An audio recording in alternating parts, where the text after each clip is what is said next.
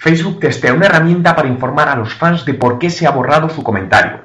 Facebook no para de hacer pruebas de nuevas opciones para las páginas de fans y en esta ocasión está testando una herramienta que permita a los administradores de las páginas de fans comunicar de manera privada a una persona a la que se le ha borrado el comentario la razón de hacerlo.